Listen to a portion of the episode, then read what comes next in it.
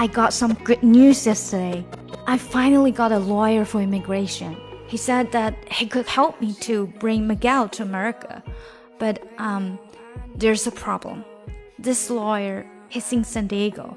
He only comes to Los Angeles once a month. I could see him Friday or Saturday, but I need a day off. 又到了周末，我们的影视类之前已经说过了，这几周呢，我们都会来呃一起看《 Devious Maids》里面的台词。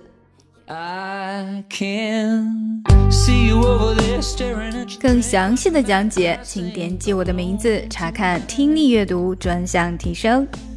关注公众号 ES Post，每天接收跟读推送。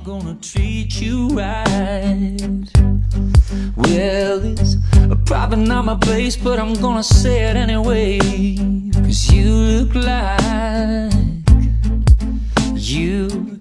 Hadn't felt the fire, had a little fun, hadn't had a smile in a little while.